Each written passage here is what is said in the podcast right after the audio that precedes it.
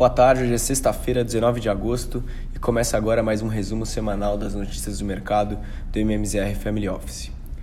De maneira geral, essa semana teve um viés mais negativo para as principais bolsas globais, mas com os resultados no acumulado do mês ainda é, positivos. Com o tema da alta de juros americana seguindo no foco dos investidores, é, a expectativa maior nessa semana ficou para a divulgação da ata da última reunião do Comitê de Política Monetária americano.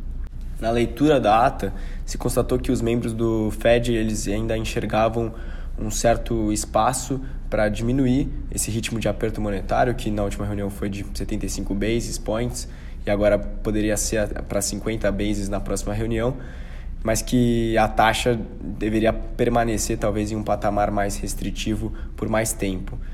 Mas é importante ressaltar também que a reunião ocorreu é, antes da divulgação de alguns dados importantes, como o payroll e o CPI, que até mudou um pouco a visão do, do mercado e dos membros do Fed.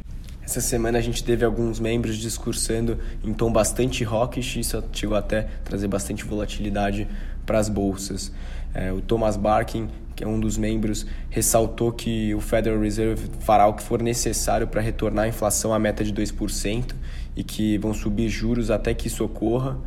E a gente teve também o James Bullard defendendo que seria necessário elevar os juros para o intervalo de 3,75% a 4% até o final desse ano. E isso acabou afetando bastante a performance das bolsas e teve uma certa correção nessa sexta-feira. O resultado foi um, um, movimento de correção, então o S&P recuou 1,29 nessa semana é, e chegou ali ao, ao patamar de 4.228 pontos. O Dow Jones teve queda semanal de 0,16 e o Nasdaq caiu 2,62. O rendimento dos Treasuries de 10 anos também foi impactado e avançou ali para casa de 2,98%. As expectativas agora giram em torno do simpósio anual de Jackson Hole, que vai acontecer na próxima semana e deve trazer mais indícios de como o Fed vai se comportar nesse ciclo de aperto monetário. É, de dados macroeconômicos divulgados ao longo da semana, os pedidos de, de auxílio-desemprego somaram 250 mil na semana passada, um pouco abaixo do consenso que era de 260 mil, e as vendas no varejo apresentaram queda de 1,8, impactada principalmente nos preços da gasolina, porém analisando ali os dados do núcleo do indicador, ainda demonstram que as vendas seguem fortes no país e seguem crescendo. Passando agora para o continente europeu, por lá já tivemos uma agenda bem mais cheia na semana em termos de divulgação de indicadores.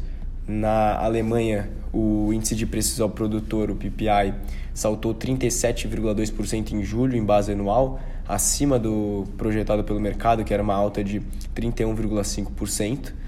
A inflação ao consumidor da zona do euro acelerou a 8,9% em julho na comparação anual também, e o PIB da zona do euro cresceu 0,6 no segundo trimestre e teve uma alta de 3,9 na comparação anual, esse dado que já foi mais em linha com, com a expectativa do mercado.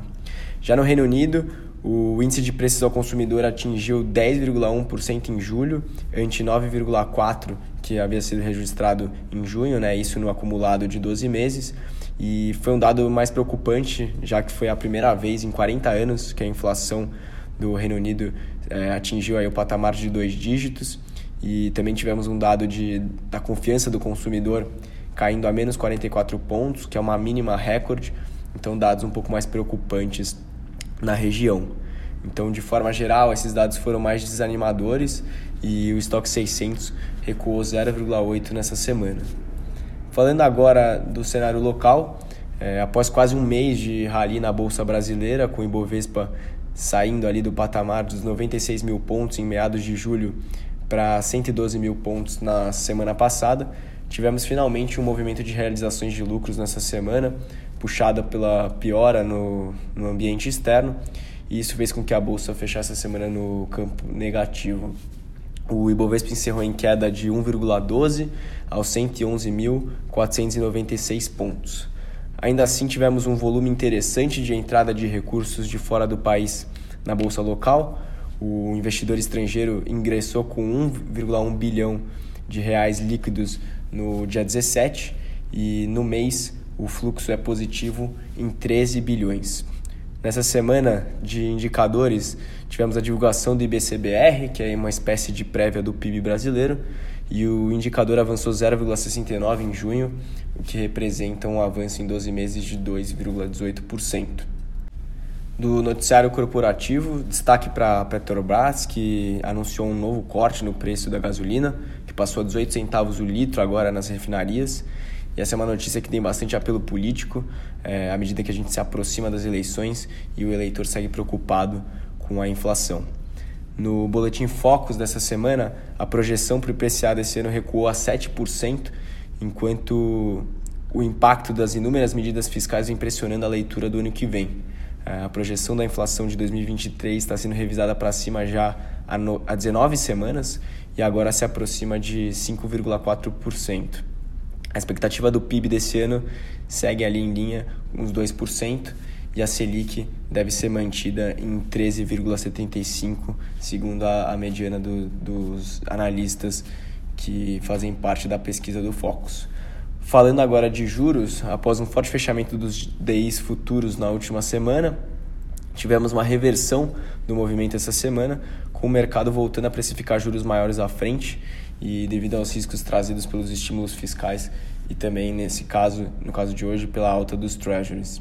A parte curta da curva ficou praticamente estável no acumulado da semana, mas os vértices intermediários e longos abriram bem. O DI 23 encerrou em 13,73%, o DI 25 em 12,13% e o DI 29 já na parte longa em 11,94%. Por outro lado, é, chamou atenção a forte adesão aos leilões do Tesouro dessa semana, né, com volumes de LTNs ofertados 39% maior na comparação com o leilão anterior. O Tesouro vendeu os lotes integrais de 23 milhões de LTNs e 650 mil é, NTNFs, e isso demonstra aí a maior confiança dos investidores no fechamento dos juros. Por fim, na parte de câmbio, o dólar fechou em leve baixa de 0,1% hoje, cotado aos R$ 5,16, após chegar a tocar a máxima no dia de R$ 5,22. É, na semana, a divisa americana acabou acumulando um avanço de 1,9%. E isso é puxado principalmente pelo avanço do dólar frente às principais divisas globais. Então, a gente avalia pelo índice DXY, é, que voltou aí ao patamar de 108 pontos e demonstra aí uma certa aversão a risco dos investidores globais nessa semana. Esses foram os principais destaques e um bom final de semana a todos.